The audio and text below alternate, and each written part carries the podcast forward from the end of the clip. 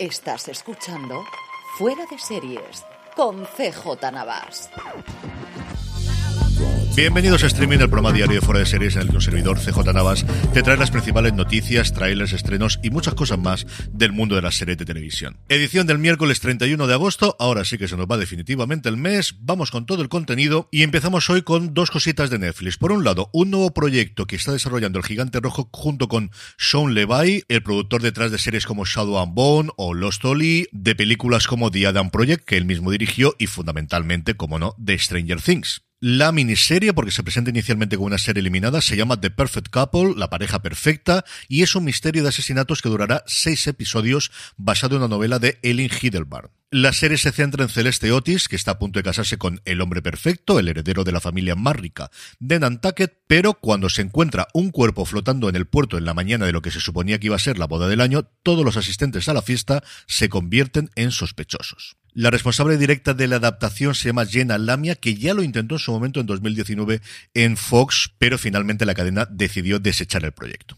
Y por otro lado tenemos ya la tercera entrega de Conversaciones con un asesino, se estrenará el próximo 7 de octubre en la plataforma y está centrada en Jeffrey Dahmer. La docuserie de tres episodios promete tener entrevistas nunca antes escuchadas entre Dahmer y su defensa legal, profundizando en su psique retorcida mientras responde a las preguntas abiertas sobre la responsabilidad policial. Y es que Dahmer estuvo operando durante mucho tiempo en Milwaukee cuando ya había sido condenado por agresión sexual previamente. Esta es la tercera entrega de Conversaciones con un asesino después de la de Ted Bundy que tuvimos en el 2019 y la de John Wayne Gacy que tuvimos en el 2022 y que las dos evidentemente tenéis en Netflix. En el apartado de renovaciones, para la alegría y alborozo de sus seguidores y especialmente de mi hermano Jorge, Trying, Ciclos, como se llama en España, la primera serie inglesa de Apple TV Plus, ha sido renovada por una cuarta temporada mientras está emitiendo su tercera actualmente. Es la tercera serie de Apple a día de hoy que consigue llegar a una cuarta temporada después de Mythic Quest y para toda la humanidad, aunque todos sabemos que Fundación, salvo que se tuerzan mucho las cosas, desde luego llegará ahí. Y Ted Lasso ya sabemos, se rumorea muchísimo que esta tercera temporada podría ser la última, no porque lo quiera Apple, sino más bien porque la cosa creativa apunta que quieren hacer tres temporadas. Veremos, yo a ver si dentro de poco tenemos ya la fecha de estreno de esta tercera temporada, que ya está terminada de rodar, y sabemos cuál puede ser el futuro, pues eso, del gran éxito, sin paliativos desde luego, de la plataforma de la manzana. Y siguiendo con Apple, pero ahora en materia de fichajes, tenemos novedades para dos de sus series próximas. Por un lado, Materia Oscura, la adaptación de la novela de Blake Crouch que él mismo está encabezando, el propio autor está encabezando, y que ya contaba con Joel Edgerton. Como protagonista, ha añadido a Jennifer Connelly, ni más ni menos, en el papel de su mujer Daniela. La serie que cuenta con nueve episodios cuenta la historia de un físico, un profesor, un hombre de familia, felizmente casado con un hijo, que de repente es secuestrado y despierta en un mundo paralelo al nuestro. Yo leí la novela este verano, tengo mucha curiosidad por ver cómo va a hacer la adaptación, porque creo que no hay tanta historia para estos nueve episodios, salvo que realmente cambien muchas cosas. Y puestos a hacer cambios, pues nadie mejor que desde luego el propio autor para que lo haga. El personaje de Daniela es fundamental, desde luego, en, en toda la historia, desde el principio hasta el final. Y Jennifer Connelly es una debilidad mía desde toda la vida, vamos desde el principio de los tiempos. Así que me alegro muchísimo, desde luego, que aparezca aquí. Y por otro lado, Sugar, la serie que protagonizará Colin Farrer, que se nos presenta como una serie diferente de detectives, que ha añadido a Dennis Botsikaris, a Alex Hernández, a Lindsay Pushifer y sobre todo a James Cromwell y Anna Gunn al reparto de la serie. A Cromwell, evidentemente, lo estamos viendo, aunque es cierto que no todos los episodios, en Succession. Y Gunn, yo creo es lo primero grande que hace después de Breaking Bad, si no se me escapa alguna serie por ahí perdida. Y terminamos el bloque de noticias con dos cositas de industria. La primera de ella, para que veáis que Warner Brothers Discovery no solamente despide a gente, ha renovado el contrato de Francesca Orsi, la jefa de series dramáticas y películas de HBO, que lleva ya 20 años dentro de la compañía. Así que si os ha gustado un drama o una película de HBO en los últimos 20 años, pero principalmente desde el 2016, que es cuando nombran a Casey Blois el jefe de programación de HBO y decide nombrarla a ella, su mano derecha, en drama y en películas, pues tenéis que agradecérselo al menos un poquito de la culpa, desde luego, lo tiene Francesca Orsi, que es la segunda gran renovación dentro del organigrama actual de HBO después del propio Casey Blois. Y por otro lado, los nuevos jefes de la CW que están dando a conocer a la comunidad creativa que hay un nuevo sheriff en la ciudad y que aquellos proyectos que tradicionalmente no se presentaban en la CW, que podéis presentaros. Que seguimos interesados en las series que normalmente emitíamos dentro de nuestra cadena, pero que también queremos comedias, que también queremos otro tipo de series, queremos realities y queremos series fuera de los proveedores habituales que eran por un lado Warner Brothers y por otro lado CBS o como ahora se llama Paramount. Y de hecho tienen una primera compra llamada The Hatpin Society, un drama de época escrito por Elisa Aaron y que está co-creado por Richard Bloom, la productora ejecutiva y la estrella de Crazy Ex-Girlfriend.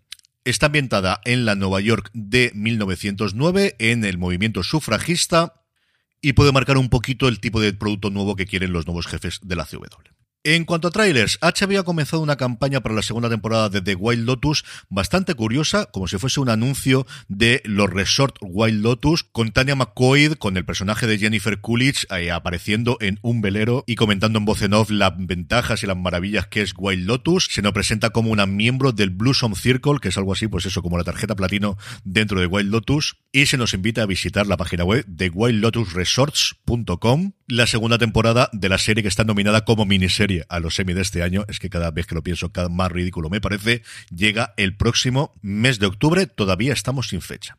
Y por otro lado, es película sí, pero no podía resistirme a comentarla. Netflix ha dado a conocer las primeras imágenes de Rainbow, dirigida por Paco León, que se nos presenta como una versión libre inspirada en el clásico literario El maravilloso mago de Oz, pero que lo que vemos en un minuto y medio es una absoluta y total locura. ¿Quién sale? Pues casi más sencillo decir quién no sale, es lo que tiene cuando uno es Paco León. Carmen Maura, Carmen Machi, Luis Bermejo, Joby Keucherean, Samaza Hudson, Rosy de Palma o Esther Espósito. Y luego en el apartado joven, que parece que son los protagonistas de la historia, la cantante Dora, que es su primer papel como intérprete, el rapero y actor Ajax Pedrosa y el artista nigeriano Wekafore Gibril.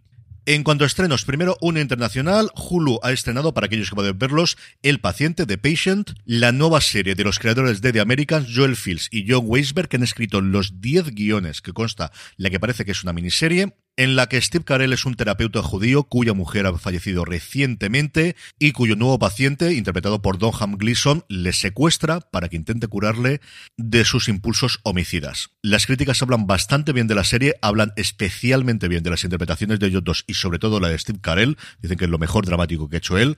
A ver lo que trata en venirnos aquí en España, espero que en Disney Plus. Y este sí que nos llega aquí, es estreno de Netflix, se llama Secretos de Familia, lavado de una pareja amenaza con acabar en desastre cuando los novios empiezan a desenmarañar la red de secretos y mentiras que conecta a sus dos familias. Y terminamos como siempre con la buena noticia del día y es que estamos de enhorabuena y de estreno en esta santa casa Universo Tolkien, el nuevo programa de fuera de series en el que Alex Barredo, responsable de Mixio, que ya os he recomendado un montón de veces si os gusta la tecnología tenéis que estar suscritos a la newsletter y escuchar su podcast diario sí o sí, Jorge Navas y un servidor vamos a ir desgranando episodio a episodio la serie más cara y con el nombre más largo de la historia, El Señor de los Anillos, dos puntos, los Anillos de Poder. Hemos publicado ya el primer episodio en el que presentamos un un poquito pues cómo fue nuestro acercamiento al mundo de Tolkien, hablamos un poquito del proceso de creación de la serie, comentamos qué esperamos de la misma, analizamos también un poquito el último tráiler, y que tenéis ya disponible, pues si queréis vernos en vídeo en YouTube, ya sabéis, youtube.com barra fuera de series, si queréis escucharnos en formato podcast, allí donde me estéis escuchando, allí buscáis Universo Tolkien.